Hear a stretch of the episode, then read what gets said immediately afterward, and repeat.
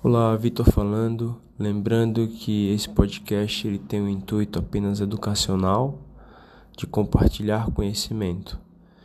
Ele não deve ser levado ao pé da letra para prescrição, para conduta médica. Até porque toda conduta ela deve ser individualizada para cada paciente e os protocolos de cada instituição devem ser seguidos à risca.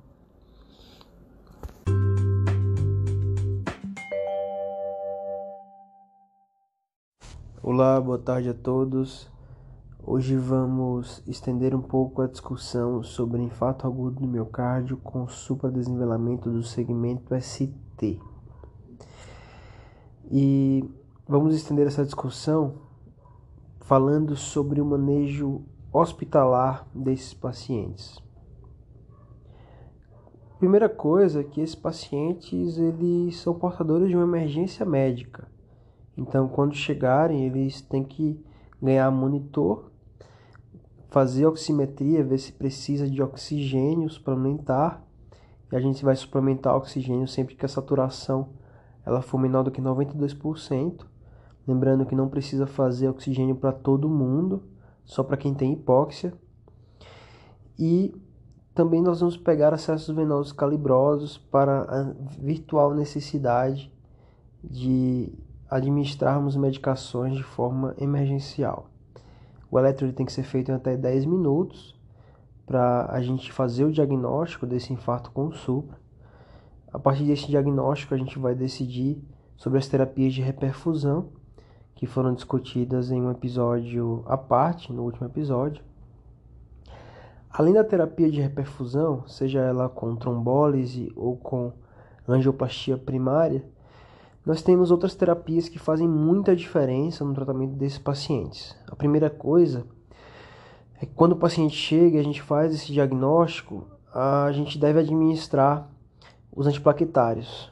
Primeiro o AS, o ácido acetil salicílico, na dose de 200 a 300 miligramas. E um segundo antiplaquetário, que é o clopidogrel, na maior parte dos casos, quando a gente vai fazer angioplastia primária, a gente faz 600 miligramas. Quando o paciente vai para trombólise, a gente faz 300 miligramas. E lembrando que em pacientes idosos com mais de 75 anos, a gente não faz essa dose de ataque, faz dose padrão de apenas um comprimido de 75 miligramas. Existem outras alternativas de segundo antiplaquetário, além do clopidogrel. O estudo Plato mostrou que o ticagrelor com uma dose de ataque de 180 mg e dose de manutenção de 90 mg duas vezes ao dia. Ele é superior ao clopidogrel, com redução em mortalidade. E a gente pode fazer o ticagrelor tanto quando a gente vai fazer angioplastia primária, quanto quando vamos fazer trombólise. O estudo TRIT é um estudo recente que mostrou que o ticagrelor é seguro também nessa situação. Além do ticagrelor, outra opção é o prasugrel, na dose de ataque de 60 mg, com a dose de manutenção de 10 mg por dia. Lembrando que o prazo grel ele não pode ser administrado quando a gente trombolizar o paciente. Não há estudos mostrando essa segurança.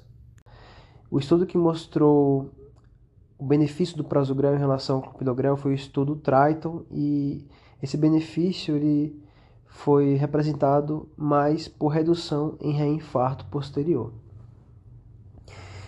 É, lembrando que o prasugrel ele tem um maior sangramento, então há uma contraindicação em pacientes que tiveram um AVC isquêmico ou um ataque isquêmico transitório prévio. E há uma contraindicação relativa, a gente prefere não fazer em pacientes que são mais idosos, com mais de 75 anos ou que têm um baixo peso, com menos de 60 quilos. Esses antiplaquetários mais novos, ticagrelol e prasugrel, eles são muito mais potentes que o clopidogrel eles agem mais rapidamente e eles não têm aquele problema que o clopidogrel tem de alguns pacientes não responderem à sua ação antiplaquetária. 30% dos pacientes não respondem ao clopidogrel. E isso não acontece nem com o ticagrelol nem com o prasugrel. Há ainda a possibilidade de nós fazermos um terceiro antiplaquetário, um inibidor da glicoproteína 2B3A, representado mais frequentemente pela droga abciximab, mas essa é uma medicação que não tem indicação de a gente fazer na sala de emergência. É uma medicação reservada para o hemodinamicista em pacientes que têm alta carga trombótica, que tem no cateterismo, slow flow, slow flow, no reflow, são pacientes de alto risco trombótico e aí geralmente o hemodinamicista faz essa droga nesse momento em que ele já conhece a anatomia coronariana. Além dos antiplaquetários, é importantíssimo nós anticoagularmos o paciente. A escolha da heparina ela vai depender muito da estratégia de reperfusão. Quando vai ser feita a trombólise, a gente prefere a enoxaparina. É feita uma dose endovenosa de 30 mg antes do trombolítico e 15 minutos após é feita uma dose subcutânea de 1 mg por quilo e a gente mantém 1 mg por quilo de 12 em 12 horas. Lembrando que se o paciente tem mais de 75 anos, a gente não faz dose EV e a dose de manutenção vai ser de 0,75 mg por quilo, duas vezes ao dia subcutâneo, uma dose menor. E se o paciente ele tem um clearance de creatinina menor ou igual a 30, a gente vai fazer 1 mg por quilo apenas uma vez ao dia, de preferência monitorando o fator anti-10A. Se o paciente é dialítico, a gente não pode fazer enoxaparina, aí vai ter que ser bomba de heparina não fracionada. A bomba de heparina não fracionada é feita com um bolo de 60 unidades por quilo até 4 mil unidades e depois a gente mantém uma infusão em bomba de infusão contínua de 12 unidades quilo hora. E aí a gente vai ajustando de 6 em 6 horas com controle de, TTPA, mantendo o TTPA de 1,5 a 2,5 vezes o controle. Se a gente vai levar o paciente para angioplastia primária, é preferível segurar a heparina porque provavelmente o hemodinamicista ele vai usar a heparina não fracionada. Então, já que o paciente está indo de emergência, a gente pode esperar iniciar o procedimento e fazer heparina na sala de hemodinâmica. Se a gente fizer enoxaparina ainda na sala de emergência, vai haver mistura de heparinas e isso vai aumentar muito o risco de sangramento. Lógico que isso vai depender do protocolo de cada instituição, mas na maior parte dos casos de angioplastia primária é melhor segurar e deixar para fazer na sala de hemodinâmica a heparina não fracionada. A terapia antitrombótica com antiplaquetários e os anticoagulantes ela é muito importante, ela reduz muito desfechos negativos, reduz mortalidade e tem que ser feita de forma adequada para esses pacientes. Resumindo, na prescrição do paciente, a gente vai ter dois antiplaquetários, sempre UAS na maior parte dos casos, no sistema único de saúde, que a gente vai ter de segundo antiplaquetário é o clopidogrel, mas onde estiver disponível, a gente vai preferir ticagrelol e prasugrel, levando em conta o pormenor de cada droga. E anticoagulante. Se o paciente vai para hemodinâmica, dá para dar uma segurada nesse anticoagulante. Se não, se vai trombolizar ou se não vai reperfundir imediato, a gente deixa com enoxaparina nos pacientes que não têm contraindicação. Essa é a prescrição inicial. Na prescri... Nas prescrições posteriores, nos próximos dias, a dose de manutenção do AS vai ser de 100 mg por dia. A dose de manutenção do clopidogrel vai ser de 75 mg por dia. Com relação ao anticoagulante, se a gente abre a artéria, se o paciente foi reperfundido, não precisa deixar anticoagulante ao longo da internação. Se o paciente não foi reperfundido, se ele, por exemplo, foi trombolizado, e não foi ainda para cateterismo, a gente deixa o paciente anticoagulado para essa artéria não fechar de novo. E aí o paciente vai ficar anticoagulado até reperfundir, ou então até a alta hospitalar. Ou então, se isso se prolongar demais, a gente deixa até 8 dias o anticoagulante.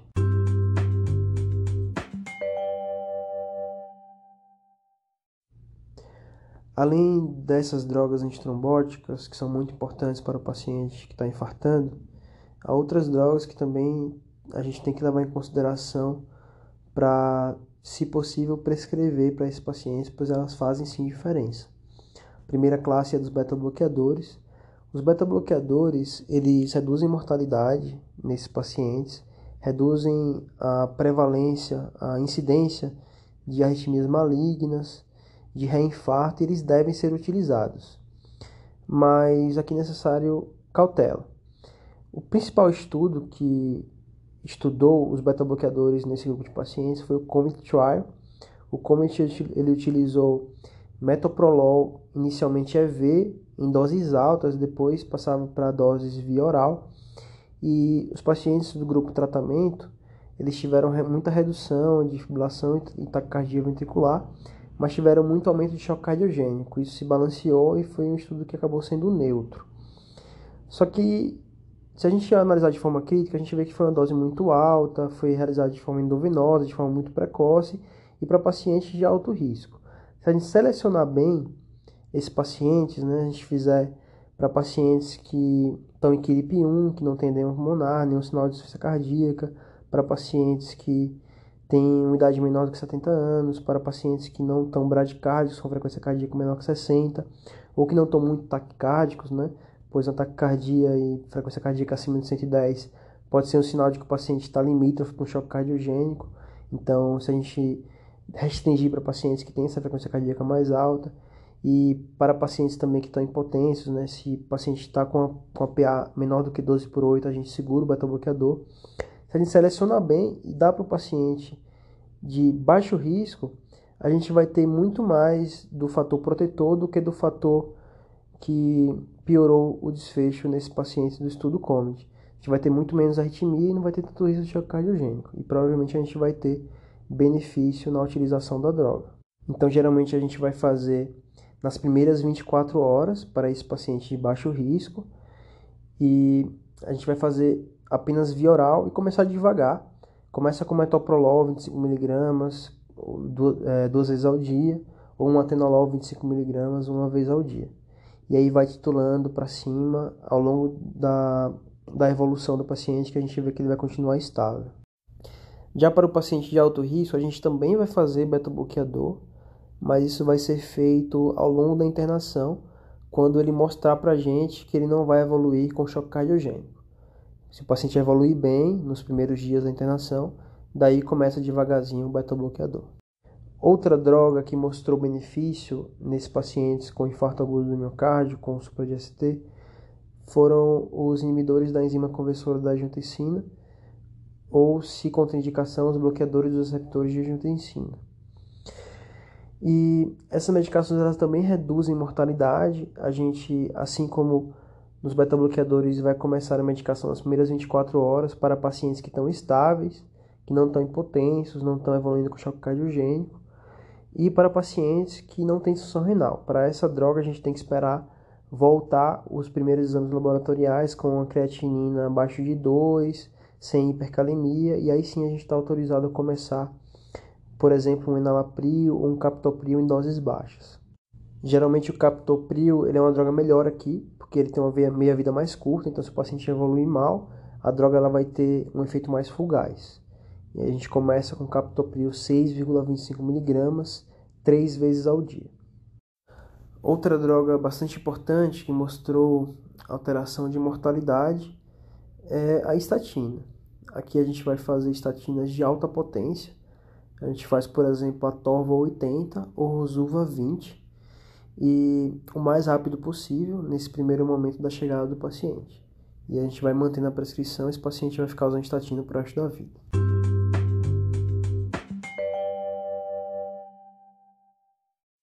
Além das drogas que alteram desfechos duros, que alteram mortalidade, reinfarto, insuficiência cardíaca, existem drogas que a gente usa para deixar o paciente mais confortável, melhorar a dor que são os nitratos, por exemplo.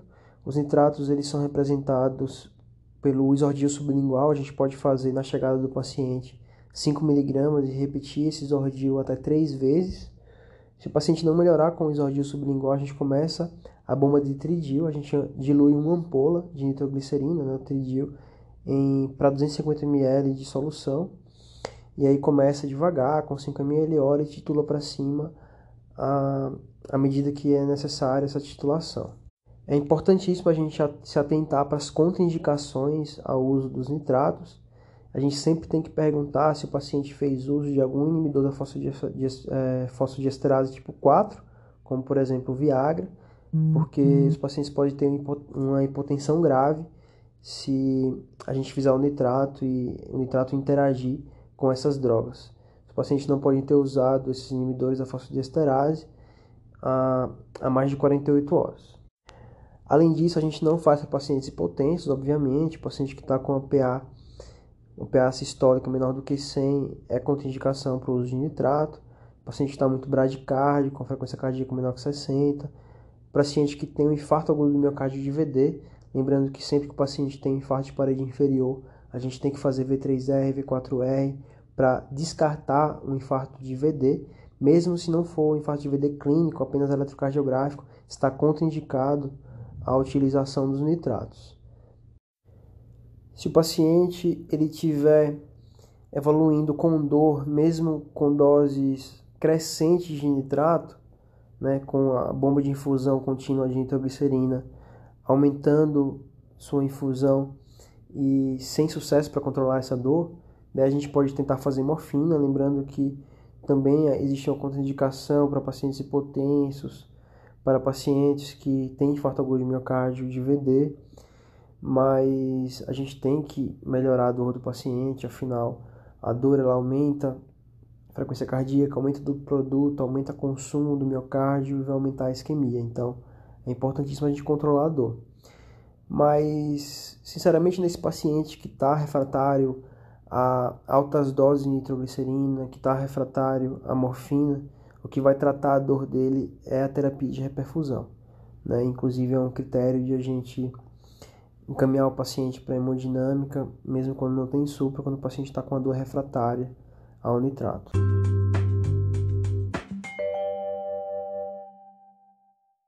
E onde que esse paciente vai internar? O paciente ele deve internar inicialmente em terapia intensiva, em hospitais que têm unidades coronarianas. Esse vai ser o local mais adequado e é importante essa monitorização inicial, esse tratamento mais intensivo, porque é nas primeiras 24 ou 48 horas que o paciente tem mais risco de evoluir com complicações, seja complicações elétricas, com arritmias ventriculares e morte súbita, seja choque cardiogênico ou até complicações mecânicas.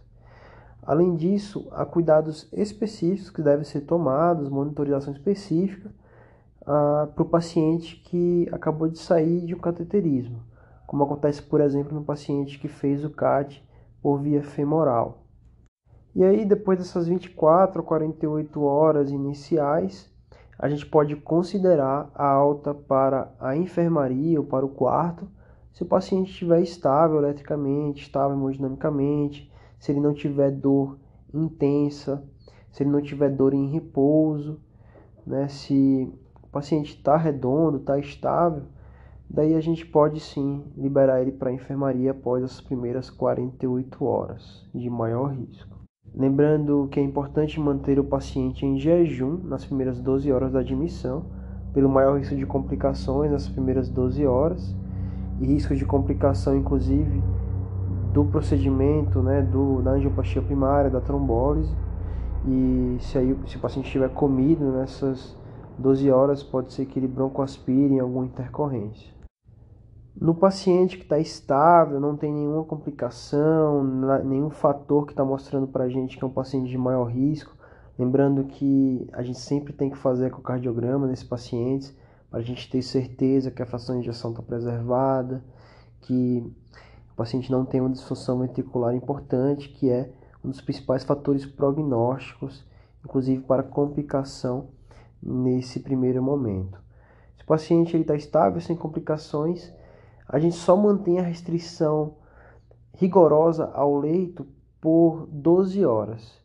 O ideal é que após essas 12 horas ele possa sair do leito, possa ir ao banheiro, sempre acompanhado, tomando banho com ajuda e sem um, sem exercício físico muito intenso, né? No máximo andar ali ao redor do leito, sentar do lado do leito, sem nada muito intenso nesse primeiro momento de maior risco. Ressaltando que essa alta para a enfermaria após 48 horas, essa liberação para o paciente sair do leito após as primeiras 12 horas, a gente está assumindo que o paciente está estável hemodinamicamente, estável eletricamente, que ele não está tendo dor e que ele já foi reperfundido. E aí, após o paciente ir para a enfermaria, ele vai ficar mais um tempo, alguns dias na enfermaria, para constatar a estabilidade clínica e hemodinâmica. E após aproximadamente cinco dias, se o paciente não tiver nenhuma intercorrência no período, a gente vai começar a pensar em alta. Há três fatores que devem ser acessados para a gente pensar na alta do paciente. Primeiro, a função do ventrículo esquerdo, né? tem que fazer um ecocardiograma, de preferência na chegada, no primeiro dia. Quanto pior a disfunção do ventrículo esquerdo, maior a chance de complicações, sendo que uma fração de injeção menor do que 40% é um preditor de um prognóstico muito pior. Outro fator que a gente tem que considerar é o paciente que tem a possibilidade de uma isquemia residual. É importante a gente tentar a revascularização completa antes da alta. Lembrando que no primeiro momento, na angioplastia primária, é angioplastada apenas a artéria culpada e as lesões residuais vão ser abordadas ao longo da internação. Lesões importantes a moderadas, elas podem ser submetidas a um teste funcional, geralmente uma cintilografia de perfusão miocárdica, para a gente acessar a necessidade de uma nova revascularização. O terceiro fator que nós devemos acessar é o risco de morte súbita. Não há indicação de prevenção primária de arritmias ventriculares nesses pacientes, nem com antiarrítmicos, nem com cardiodesfibrilador implantável. Entretanto, há indicação de prevenção secundária. Então, o paciente que teve alguma arritmia ventricular importante, né, uma TV sustentada, por exemplo, que aconteceu após os primeiros dois dias, né, após 48 horas do início do infarto agudo do miocárdio, eles têm indicação de colocar um CDI para prevenção secundária. Outra indicação de, de prevenção seria para a prevenção primária de pacientes que mantêm disfunção ventricular após 40 dias do infarto. E aí vai ser uma coisa que vai ser acessada de forma ambulatorial. Então, resumindo, a gente pode considerar uma alta precoce após cinco dias da internação do paciente, em alguns serviços até antes, no paciente de baixo risco, que evolui sem complicações ao longo da internação, que tem uma função do ventrículo esquerdo preservada, que não tem isquemia residual e que não tem um grande risco de morte súbita, né? não tem indicação de prevenção secundária. Esses pacientes eles podem ser liberados com segurança.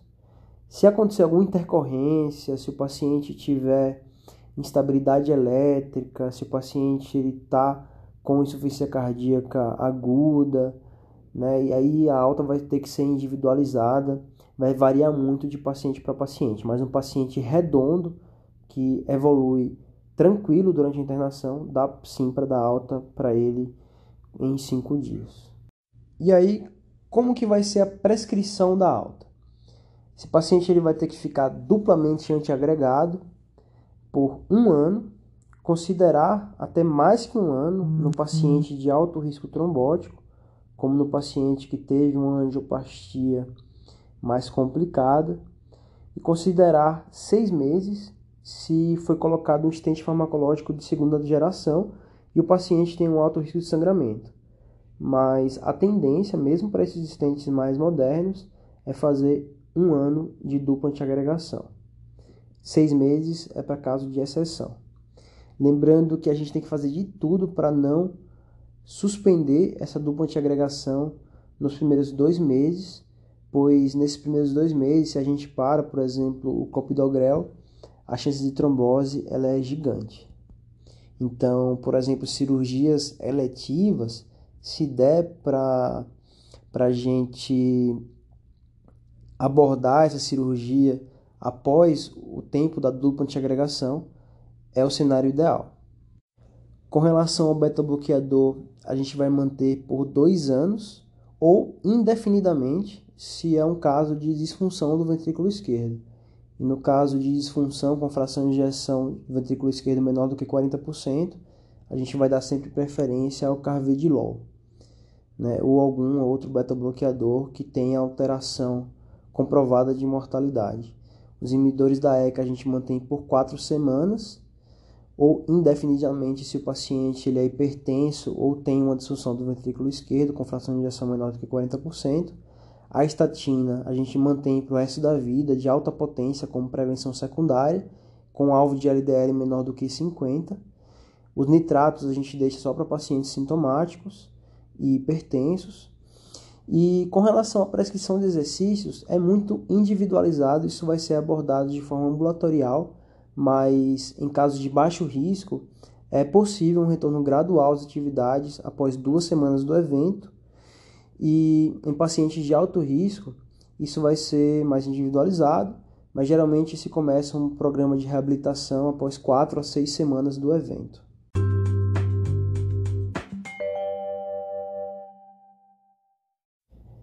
Sobre infarto agudo do miocárdio com supradesnivelamento do segmento ST é isso. Lembrando que o tratamento, o manejo intra-hospitalar desses pacientes vai ser individualizado sempre. Não dá para generalizar todas as condutas, cada paciente vai ter um tratamento diferente. Em episódios futuros, nós vamos falar mais sobre as complicações mecânicas, complicações elétricas e vamos falar também sobre outros tipos de síndrome coronária aguda. Ficamos por aqui, uma boa tarde, fiquem bem.